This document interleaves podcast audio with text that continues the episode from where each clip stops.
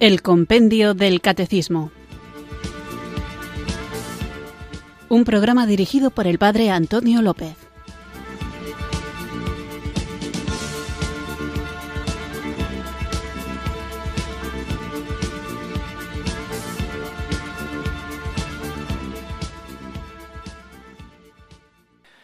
Muy buenas tardes, queridos oyentes de Radio María. Recibido un cariñoso saludo desde Irurzun, en Navarra, quienes sintonizáis una tarde más esta radio que cambia vidas, esta emisora de la Virgen, Radio María, para escuchar el programa El Compendio del Catecismo, nuestro espacio diario de formación católica en el que tratamos de conocer la fe que queremos vivir, compartir y defender.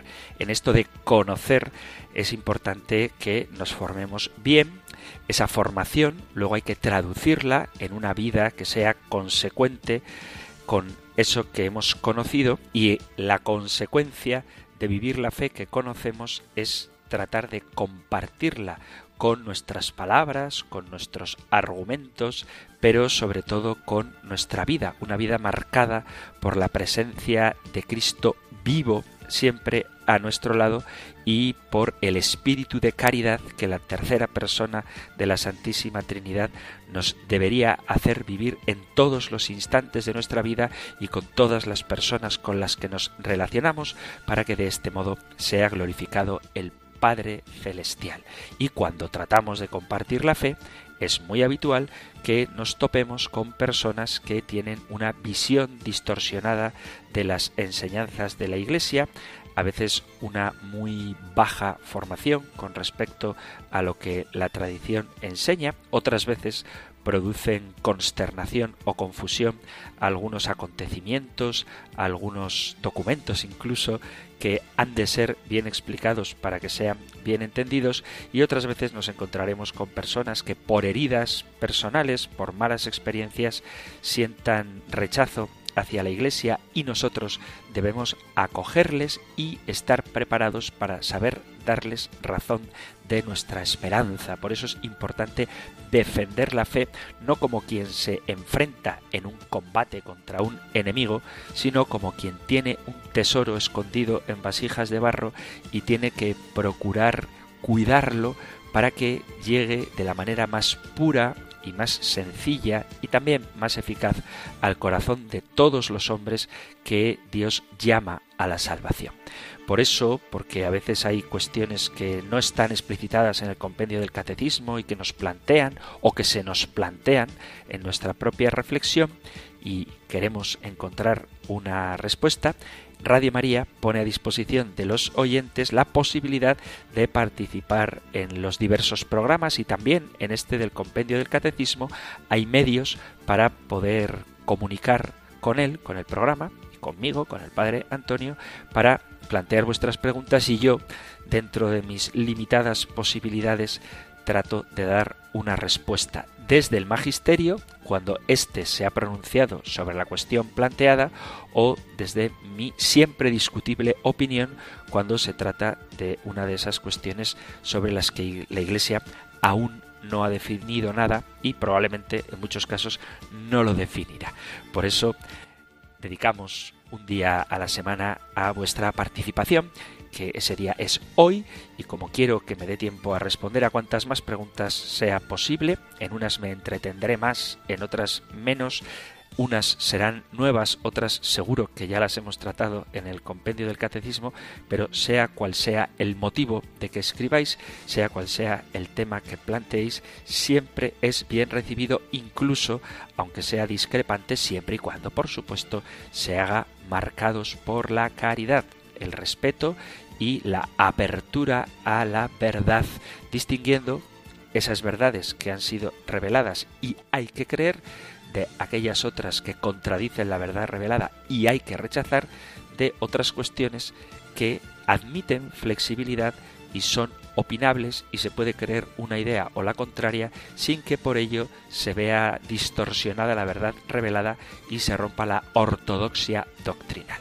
Vamos pues a comenzar el programa cuyo guion vais a marcar vosotros a través de vuestros mensajes, pero antes invocamos juntos el don del Espíritu Santo. Ven Espíritu, ven Espíritu, ven Espíritu.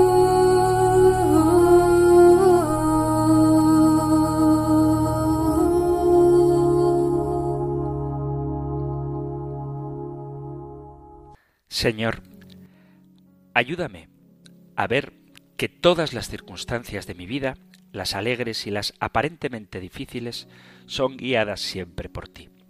Señor, hazme comprender que tú eres el guía de las historias grandes y pequeñas que me suceden, que tú eres el amor más grande y que caminando a tu lado sentiré el amor y seré capaz de transmitir amor.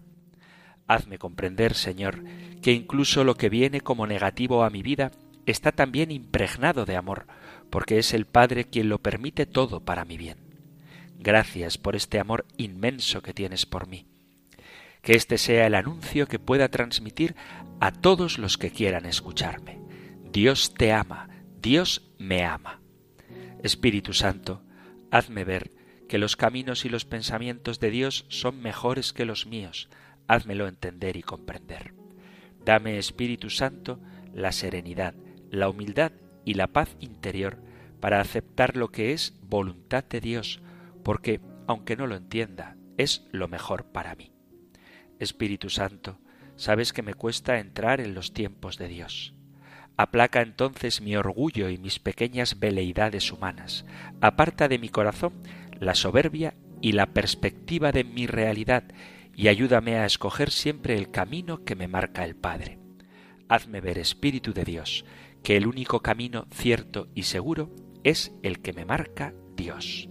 Dame la prudencia, la sensatez, la vida de oración y la voluntad para ser receptivo a su llamada. Apega mi corazón al del Padre, para que pueda identificar con más facilidad cuál es su voluntad.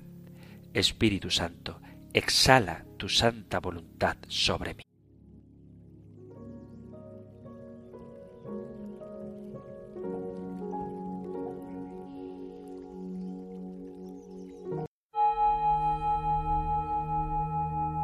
Ven Espíritu, ven Espíritu, ven Espíritu.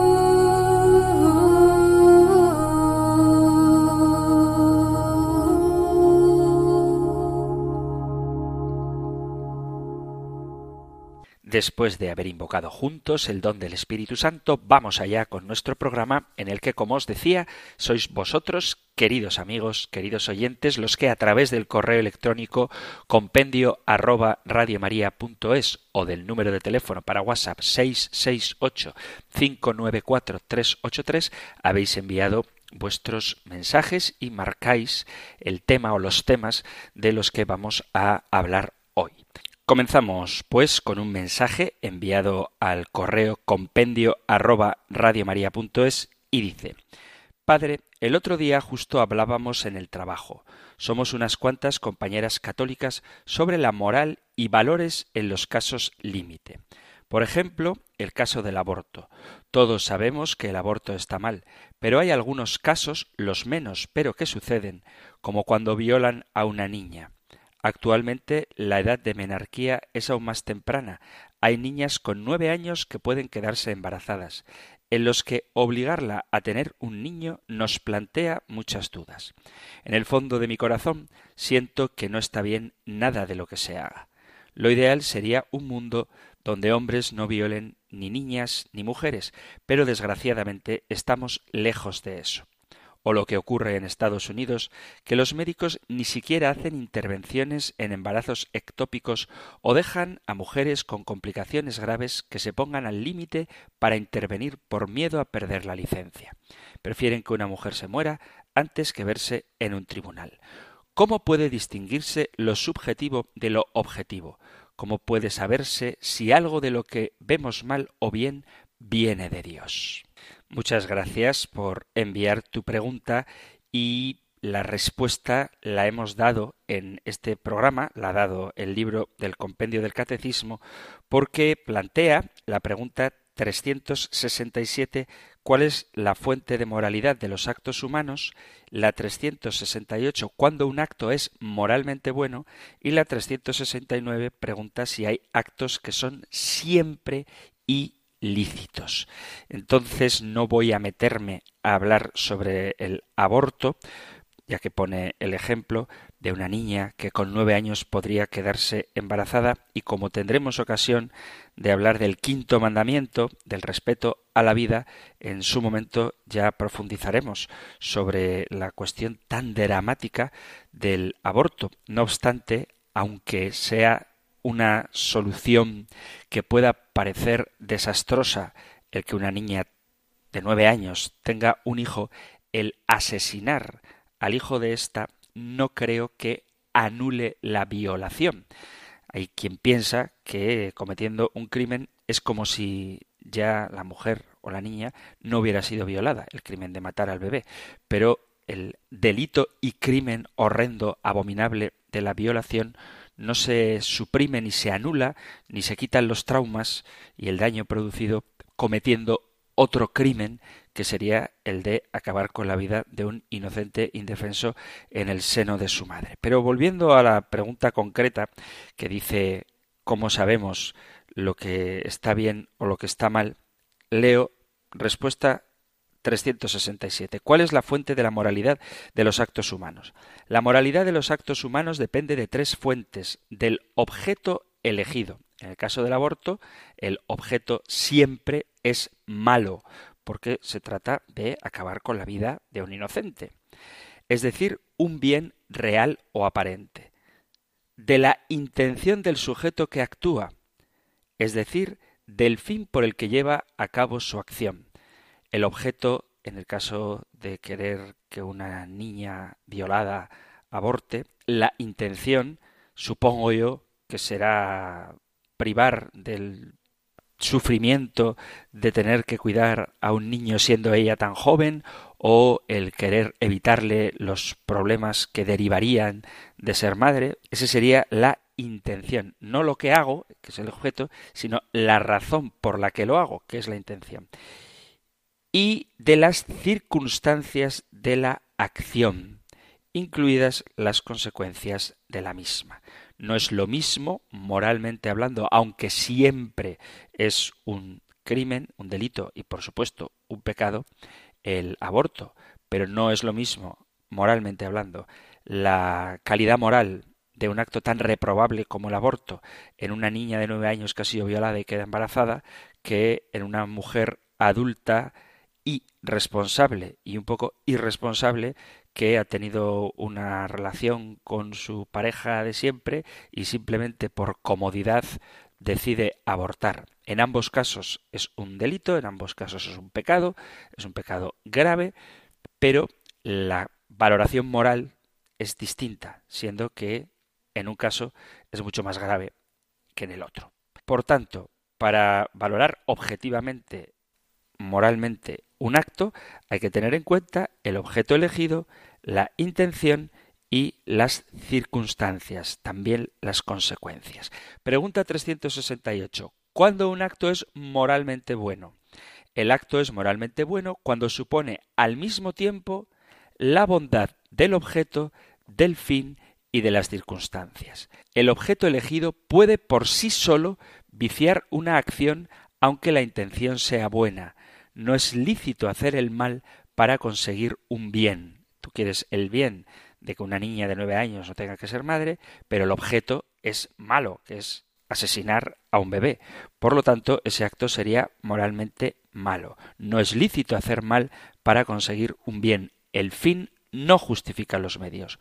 Un fin malo puede corromper la acción aunque su objeto sea en sí mismo bueno. Por ejemplo, el clásico que se pone siempre, dar una limosna es un objeto bueno, pero si yo doy una limosna únicamente para aparentar, como el fin es mi vanagloria, ese acto moral sería malo. Asimismo, un fin bueno no hace buena una acción que de suyo en sí misma sea mala, porque el fin no justifica los medios. Las circunstancias pueden atenuar o incrementar la responsabilidad de quien actúa, pero no puede modificar la calidad moral de los actos mismos, porque no convierten nunca en buena una acción mala en sí misma. Por eso decía que la gravedad, la responsabilidad de la mujer que aborta simplemente porque no quiere ver desfigurada su figura con el embarazo y la niña que aborta tras haber sido violada, la responsabilidad moral, la responsabilidad, insisto, no es lo mismo en una que en otra, pero el acto moral perverso, malo, es siempre el mismo. Entonces ya sabemos que para que un acto sea moralmente bueno, ha de ser bueno el objeto, el fin y las circunstancias. Y por último, la pregunta 369, que pregunta si hay actos que son siempre ilícitos, dice, hay actos cuya elección es siempre ilícita en razón de su objeto, por ejemplo, la blasfemia, el homicidio y el adulterio. Su elección supone un desorden de la voluntad, es decir, un mal moral que no puede ser justificado en virtud de los bienes que eventualmente pudieran derivarse de ellos. Y el aborto es siempre un mal moral. Pretender directamente el homicidio de un niño, de un ser humano, en proceso de desarrollo en el seno de su madre, es siempre un acto malo desde el punto de vista moral. Entonces, valorar moralmente los actos se puede hacer objetivamente teniendo en cuenta el objeto, el fin y las circunstancias. Vamos con otro mensaje enviado al correo electrónico compendio arroba Dice buenos días, Padre Antonio. Quiero compartir un pensamiento. Muchas veces me he preguntado el porqué de las caras tristes de los santos, aun cuando son hombres y mujeres que se saben de Dios. Sin embargo, pienso que el santo, a pesar de ser absolutamente feliz, sufre indeciblemente por el ser humano, por el desamor continuo y afrentas y pecados hacia Dios, por tanto engaño y falsedad en nuestras sociedades, por tanta increencia pero ellos son sarmientos de la vid verdadera, y ojalá todos pudiésemos atisbar un poquito de lo mucho que ellos ven. Me quiero atrever a decirle otra cosa con referencia a uno de los programas dedicados a los oyentes con todo mi respeto. No entiendo por qué le tienen que indicar a usted cómo lleva su programa, si las intervenciones son largas o cortas, o si una canción dura tres minutos o siete. Usted es el director, y salvo la falta de caridad en sus intervenciones, como usted requiere hacia nosotros los oyentes, no entiendo se corrija su modo de hacer el programa con todo mi respeto, gracias inmensas por el programa. Pues muchas gracias a ti por tu mensaje y voy a empezar respondiendo a la segunda parte. Yo entiendo y de verdad que agradezco que me digáis cómo os gustaría que condujera el programa. Eso no significa que si recibo muchos mensajes con distintas opiniones pueda satisfacerlas todas. Nadie es del gusto de todos, eso está clarísimo. Pero sí que me gustaría expresar mi disposición al servicio, en el sentido de que, aunque yo tengo el privilegio de dirigir este programa, lo hago como un servicio a la emisora de la Virgen que a su vez está al servicio de la evangelización, al servicio del crecimiento del cuerpo de Cristo, que es la Iglesia. Por lo tanto, queridos amigos, queridos oyentes, tenéis todo el derecho del mundo a opinar sobre cómo hago el programa y a sugerir, siempre con caridad, como subraya el oyente en su correo electrónico, el modo en que pueda mejorarlo. Habrá cosas que realmente pueda mejorar y si está en mi mano lo haré. Habrá otras cosas que aunque tengáis razón quizá no tenga capacidad para mejorarlas y habrá otras cosas que a lo mejor tengo un criterio distinto del vuestro y aun pudiendo cambiarlas pues quizá no me parezca lo adecuado. Pero ante todo quiero que quede claro que estoy al servicio. El ser director de un programa puede que suene ahí a señor importante, pero dirigir no significa más que un modo de servir. Por eso agradezco que quienes crean que puedo mejorar algún aspecto me lo digan, teniendo en cuenta que en última instancia el criterio es mío y si algo hago mal, para eso están también los directores o el director de Radio María para orientarme en caso de que esté haciendo algo que objetivamente esté mal. Pero ciertamente hacer un programa a gusto pleno de todos es imposible. Habrá gente que quiera que me enrolle más, otros que lo haga menos, unos que sea más teológico, otros que ponga más ejemplos prácticos, unos que dé las citas bíblicas, otros, lo sé porque esto lo he conversado con algunos, que les parece que no es necesario dar la cita, otros que cuente las fuentes de donde extraigo la información para el programa, otros piensan que no es necesario. yo hago las cosas como buenamente puedo y si en algo es posible que con vuestra colaboración mejore, pues no tengáis ningún reparo en decírmelo sabiendo que eso no significa que todo lo que reciba vaya a aceptarlo como infalible, porque ni lo que yo digo es infalible, ni lo que pueda pensar cualquier oyente del compendio del catecismo tampoco lo es. Lo que es infalible es la palabra de Dios y la enseñanza de la tradición y el magisterio en cuestiones de fe y moral. Dicho esto, con respecto a la primera parte del mensaje que nos han enviado, dice, me he preguntado el porqué de las caras tristes de los santos.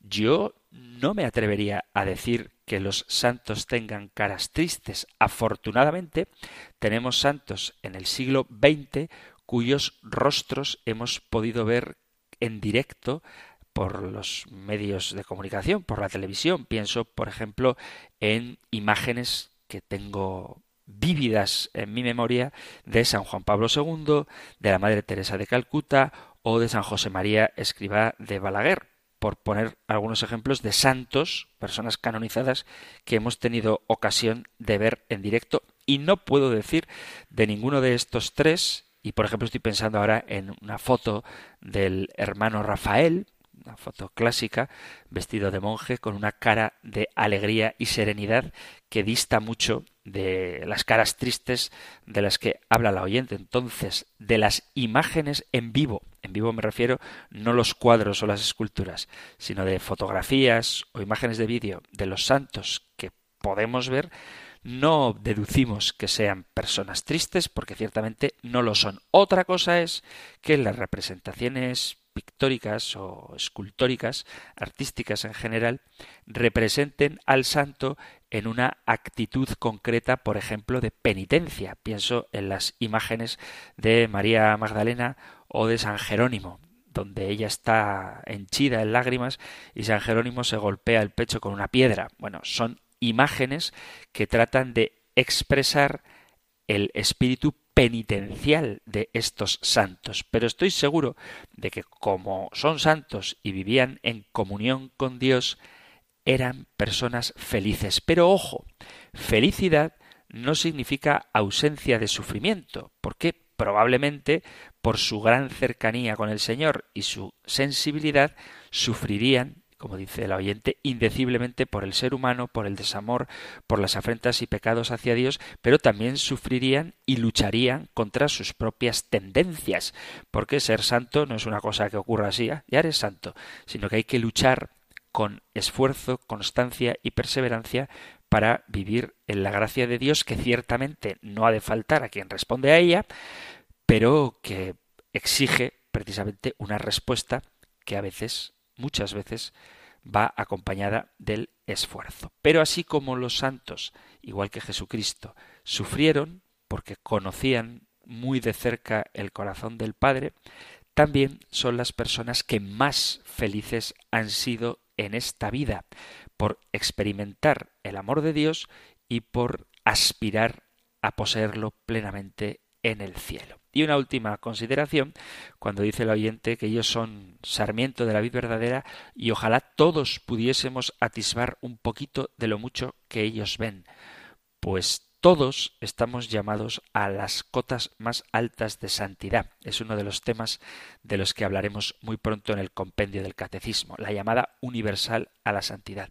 Todos estamos llamados a ser santos, todos estamos a hacer nuestros los sufrimientos de Cristo en su iglesia y por su iglesia, todos a sentir fuego y hambre y sed de que el mundo entero conozca a Jesucristo, se entregue a Él y alcance la salvación, todos estamos llamados a vivir del amor de Dios y a experimentar el inmenso gozo que nos da el Espíritu Santo. La cuestión está en hacerlo cada uno según su vocación. Pero no tiene que ser más santo el padre de familia que el Papa, ni la madre de familia o la joven universitaria que la madre abadesa. Todos estamos llamados a la santidad, todos a tener un solo corazón con Cristo, un corazón que sufre por los hombres, pero un corazón que goza en Dios y que tanto en el sufrimiento como en el gozo ama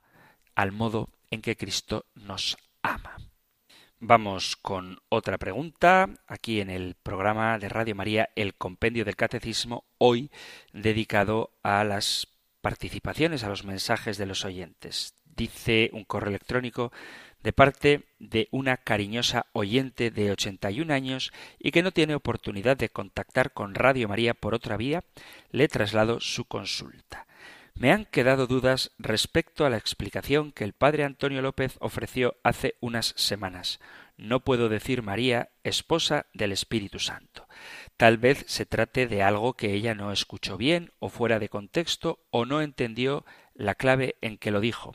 Agradecería una aclaración más amplia. Por mi parte, aprovecho la ocasión para felicitarle por su programa, agradecer sinceramente sus catequesis y pedir por los frutos de santidad de su misión sacerdotal. Un abrazo en el inmaculado corazón de nuestra Madre. El Señor ilumine su rostro sobre ti y te conceda la paz. Pues muchísimas gracias por, por el mensaje, gracias por rezar por mí, hacedlo por favor todos, que lo necesito mucho. Y no voy a volver a entretenerme, a dedicar mucho tiempo a este tema, porque al menos en dos ocasiones creo que he dado una explicación amplia sobre la expresión María esposa del Espíritu Santo. Es un bonito género, recurso literario, poético incluso, decir que María es hija de Dios Padre, madre de Dios Hijo, esposa de Dios Espíritu Santo, porque se establece un tipo de relación de la Santísima Virgen con cada una de las personas de la Santísima Trinidad. Pero yo he expresado en más de una ocasión que a mí en mi opinión, esto no es un dogma de la Iglesia, no es un dogma de fe, en mi opinión, no es correcto hablar de María como esposa del Espíritu Santo, porque cuando se habla de María como esposa del Espíritu Santo, daría la sensación de que quien engendra al Hijo es el Espíritu Santo y el Padre del Hijo es Dios Padre. Por esta razón es que no me gusta hablar de María esposa del Espíritu Santo. Prefiero expresiones como María sagrario del Espíritu Santo o María templo del Espíritu Santo. Pero vuelvo a insistir y ya espero que esto quede zanjado, que es mi opinión. Hablar de María como esposa del Espíritu Santo, que se suele hacer en alusión al anuncio del ángel Gabriel, como dando a entender que es el Espíritu Santo quien fecunda a María, pero quien es. Pero el Espíritu Santo es aquel por cuyo poder el Padre engendra en el seno de María al Hijo. Pero vuelvo a repetir una vez más, es mi opinión, no me gusta la expresión, no quiero decir que sea mala ni incorrecta. Lo que sí me parece es que puede dar lugar a equívocos con respecto a la paternidad de Dios Padre con respecto a la encarnación, a Jesús. El Padre no es el Espíritu Santo, sino que es la primera persona de la Santísima Trinidad. El Espíritu Santo vendrá sobre ti, dice la versión de la Anunciación de San Lucas, y el poder del Altísimo te cubrirá con su sombra. Por eso el que ha de nacer será santo y será llamado Hijo de Dios. Solo una última cosa antes de cambiar de asunto, y es que hay que distinguir un poco, solo un poco, lo que es el lenguaje piadoso del lenguaje teológico. Es decir, que cuando uno trata de ser piadoso, si quieres emocional, poético, lírico, se puede permitir ciertas licencias que a lo mejor no son del todo precisas desde el punto de vista teológico. Yo eso lo entiendo, lo acepto y estoy seguro de que muchas veces incurro en ello pero hay que procurar, hay que procurar hasta donde se pueda que las afirmaciones poéticas sean lo más estrictas posible desde el punto de vista teológico. Ahora también es verdad que si nos ponemos súper estrictos y rigurosos, muchas de las afirmaciones que hacemos pues no son del todo precisas. Por ejemplo, es solo un ejemplo. Hace pocos días recuerdo que en una de las oraciones iniciales invocando al Espíritu Santo, pedíamos a la Virgen María que nos salvara. Y me parece bien que en una oración digamos María, sálvame, pero sabemos que el único que nos salva es Jesucristo. Es como cuando le pedimos un milagro a un santo. Se puede hacer, está bien hacerlo, es una oración piadosa y buena, pero los santos no hacen milagros. Ahora recibiré un montón de mensajes diciendo, ha dicho el Padre Antonio que los santos no hacen milagros. Pues efectivamente, los santos no hacen milagros. Los milagros, el único que puede hacerlos, porque es el único todopoderoso, es Dios. Entonces podemos pedir a los santos que intercedan por nosotros para obtener un milagro de Dios. Eso sería lo estrictamente correcto. Pero en un lenguaje, si queréis, coloquial, familiar, devoto, amoroso, se puede decir, sin que eso signifique estar diciendo ninguna herejía, pedir a tal santo que me conceda un favor, un milagro. Pero los milagros, el único que los hace es Dios. María no es omnipotente en sí misma. María tiene una omnipotencia intercesora, en el sentido de que el Hijo no le niega nada a la Madre, pero podemos pedirle a ella, sí, podemos pedirle a ella, pero no es ella la que lo va a hacer. Va a ser siempre ella la que intercede por nosotros, la que presenta al Hijo o al Padre o al Espíritu Santo nuestras intenciones para que Dios en su omnipotencia sea quien nos conceda tal o cual favor si es su voluntad. Entonces es verdad que en el lenguaje religioso a veces hay imprecisiones que no son heréticas desde luego, pero que no son del todo correctas desde un punto de vista teológico, pero que en ese lenguaje afectuoso de oración familiar y con la confianza que nos da saber que tenemos a nuestra Madre del Cielo y a una multitud de santos que interceden por nosotros, que le digamos directamente al santo, o en este caso a la Virgen, a quien corresponda, concédeme tal favor. Pero no es Él el que lo hace.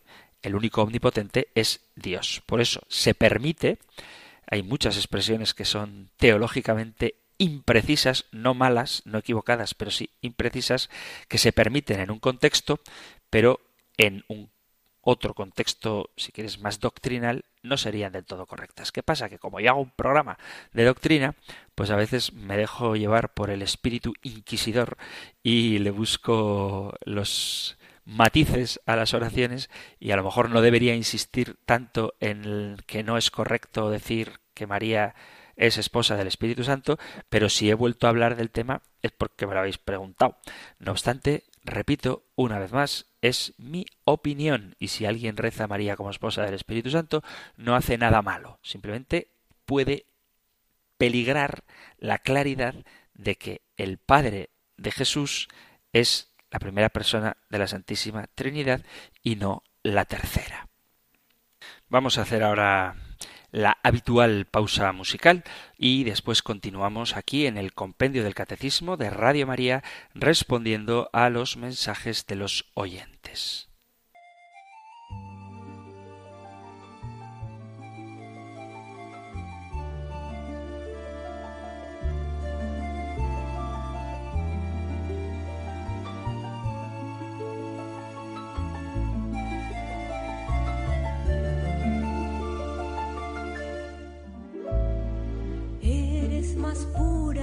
Sol más hermosa que las perlas que ocultan los mares.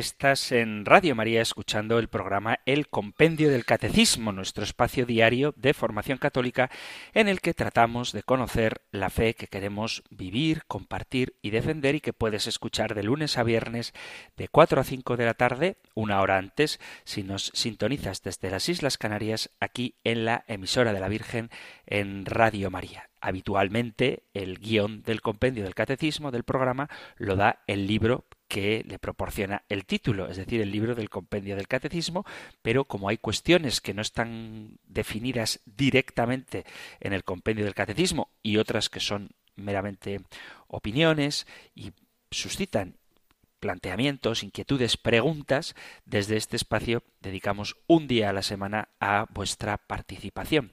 Podéis enviar vuestros mensajes al correo electrónico compendio arroba o al número de teléfono para WhatsApp 668 594 383. Vamos a continuar pues con los mensajes recibidos y hay una pregunta breve pero con una respuesta que realmente no sé cómo de breve puedo hacerla pero dice así. Hoy he escuchado decir a un compañero de trabajo que él tiene claro que Dios no existe, dados los desastres que hay en el mundo, que incluye la muerte de niños en guerra. Yo me defendí explicando que a Dios nadie lo vio, pero que es su deseo que sea así, y que Dios no se puede explicar con palabras humanas. Padre, ¿de qué manera explica un hombre la fe en la existencia de Dios. Yo matizaría, es como me gustan los matices, diciendo que no se puede explicar plenamente a Dios con palabras humanas. Dice el oyente que a Dios no se le puede explicar con palabras humanas. Pues yo diría, no se puede explicar plenamente a Dios con palabras humanas. Entre otras cosas, porque Dios mismo se ha revelado a través de su palabra que se ha hecho hombre se ha hecho humano, que es Jesucristo. Él es la palabra de Dios. Entonces sí se puede hablar de Dios con palabras humanas, aunque es verdad que Él siempre va a trascender no solamente nuestra capacidad lingüística, sino también nuestra capacidad intelectual, porque Él es Dios y es mucho más grande que nosotros. Pero al margen de la revelación, también se puede argumentar en favor de la existencia de Dios. Si queréis, vamos a ver rápidamente, habría mucho que decir de cada uno de ellos, algunos de los argumentos más clásicos que se suelen aportar a la hora de probar, entre comillas, o por lo menos razonar la existencia de Dios. El primero de ellos, y quizá el más famoso, no sé si os sonará a todos, es el llamado argumento cosmológico Calam. El argumento cosmológico Calam diría algo así. Hubo un primer evento físico, porque empezó a existir la materia, todos los eventos físicos tienen al menos una causa externa e independiente de ellos mismos, por lo tanto, el primer evento físico tuvo al menos una causa externa e independiente de sí misma. La causa del primer evento físico no pudo haber sido una causa física, porque entonces no sería externa a el mismo primer acto evento físico, y por lo tanto, puesto que las causas sólo pueden ser físicas o no físicas, el primer evento físico tuvo una causa no física externa e independiente de sí misma. El carácter dependiente de todos los estados físicos, junto con la completitud de la serie de dependencias que subyacen a la existencia de cualquier estado físico dado, implica, lógicamente, por lo menos un estado de ser autoexistente y por lo tanto no físico. Es una evolución de la causalidad de Santo Tomás de Aquino decía un famoso científico cristiano, hay dos tipos de explicación causal. Explicaciones en términos de leyes y condiciones iniciales y explicaciones personales en términos de agentes y su voluntad.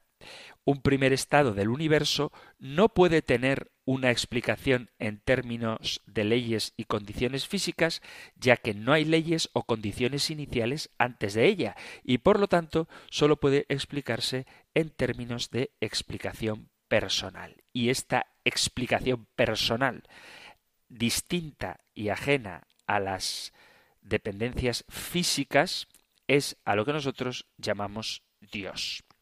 Otro argumento, también cosmológico, es el argumento de Leibniz. Se basa en el principio de razón suficiente y diría algo así.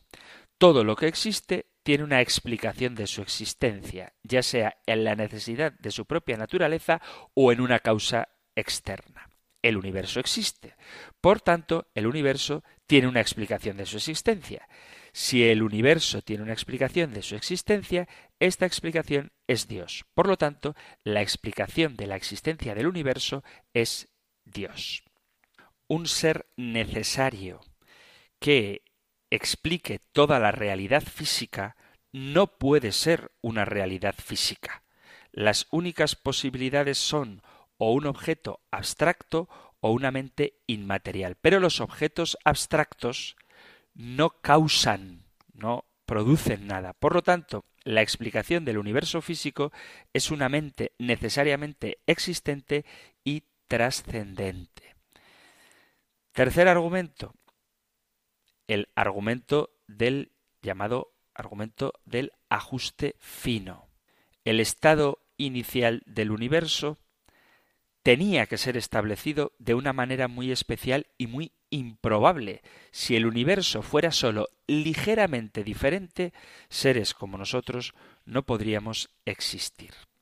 Si aparece, si algo exhibe, algo es complejo, que le hace ser de una determinada manera, eso significa que ha sido diseñado.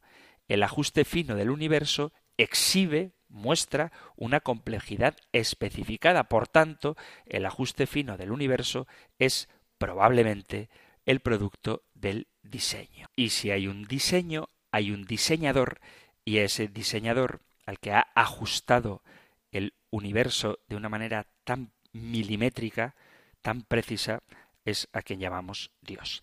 Y me quiero entretener, porque estos argumentos los estoy dando muy rápido, en el argumento moral. Y me quiero entretener en el argumento moral porque el hecho de que exista una moral objetiva es una prueba de la existencia de Dios. ¿Y por qué digo que existe una moral objetiva? Porque hay gente que reconoce que existe el mal y de hecho niegan la existencia de Dios argumentando la existencia del mal. Entonces, el mal lo entienden como algo objetivo. Pues bien, si existe cualquier valor moral objetivo, entonces Dios existe.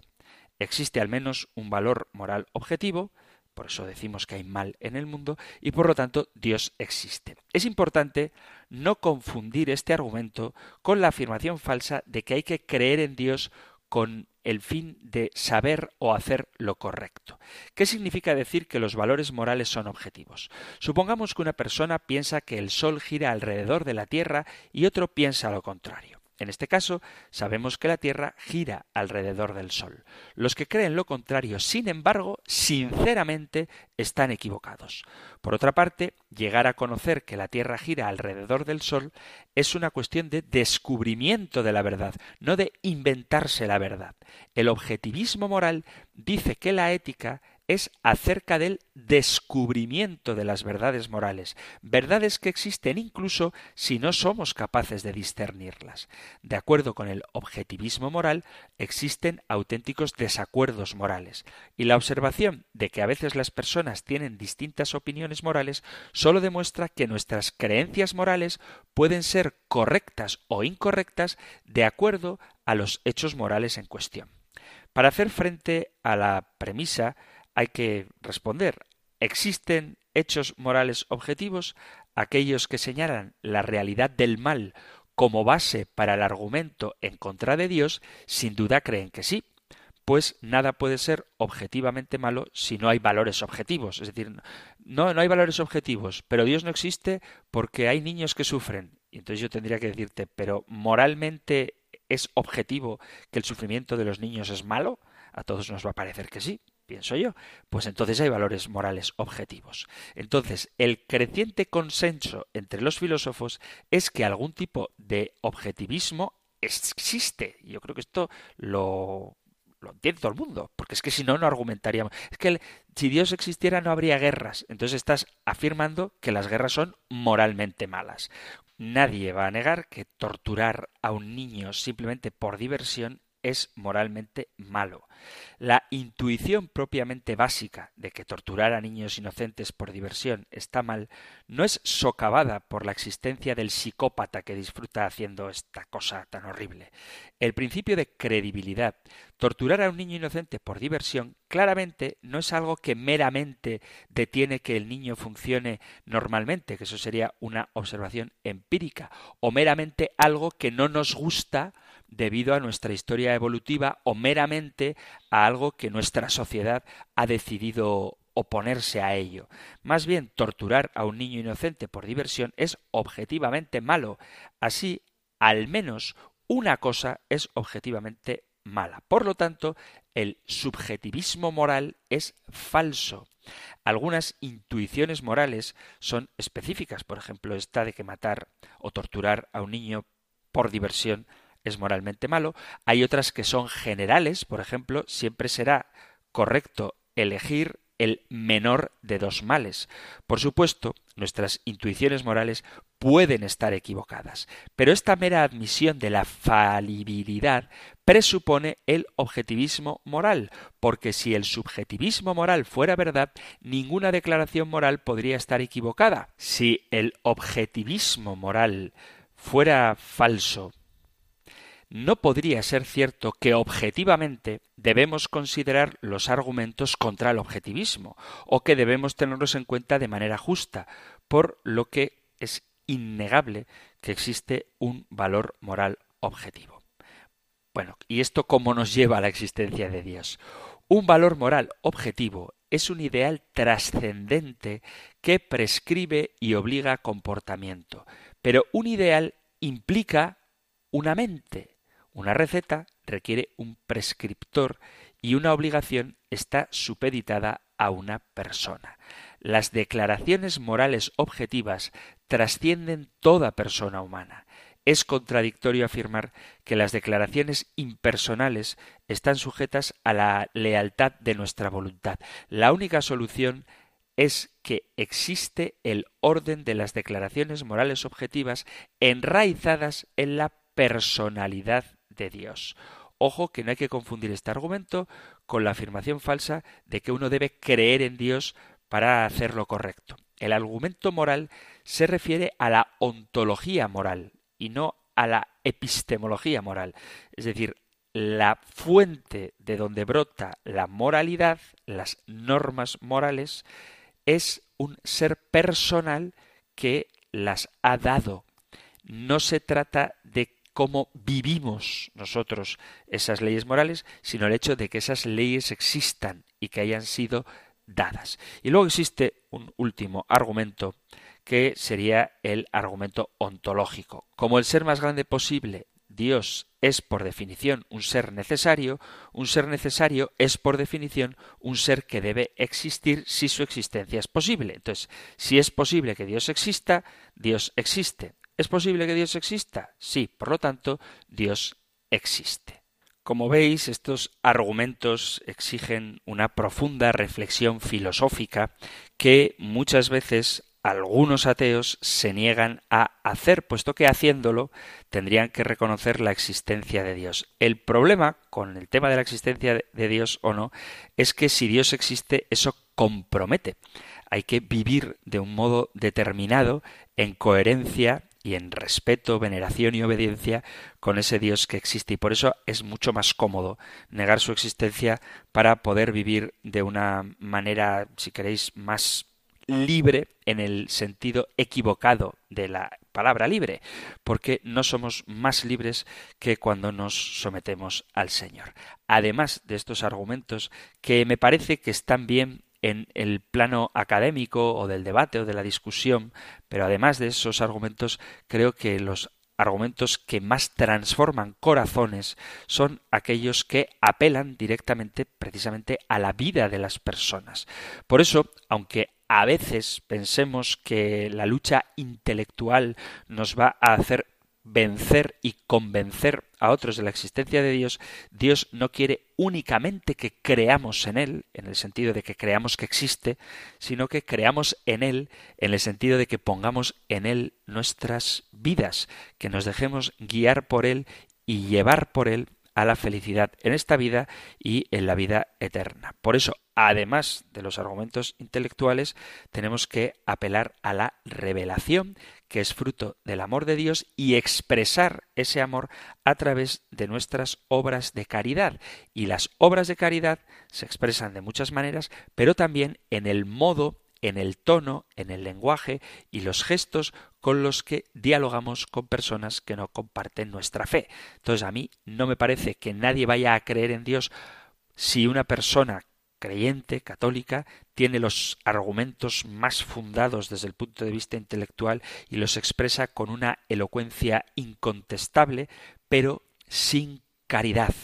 No debemos humillar a nuestros interlocutores aunque tengamos la razón, porque lo que queremos no es convencer su cabeza, porque ésta, aunque entienda los argumentos, no necesariamente los va a aceptar, sino ablandar su corazón para que se abra a la acción de Dios y entre en comunión con Él. Por eso, queridos amigos, queridos oyentes, defended la fe, pero siempre con amabilidad, con dulzura, con contundencia, pero sin perder de vista que lo que queremos no es vencer al otro, sino atraerle al amor de Dios.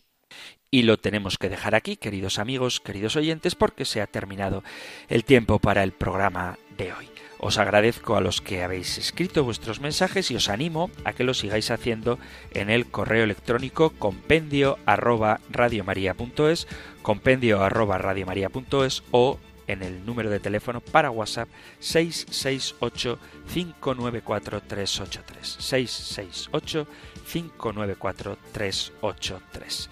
Terminamos ahora recibiendo la bendición del Señor. El Señor te bendiga y te guarde, el Señor ilumine su rostro sobre ti y te conceda su favor el Señor te muestre su rostro y te conceda la paz. Muchísimas gracias por estar ahí, gracias por escuchar el compendio del catecismo y si queréis volveremos a encontrarnos en un próximo programa. Un fuerte abrazo.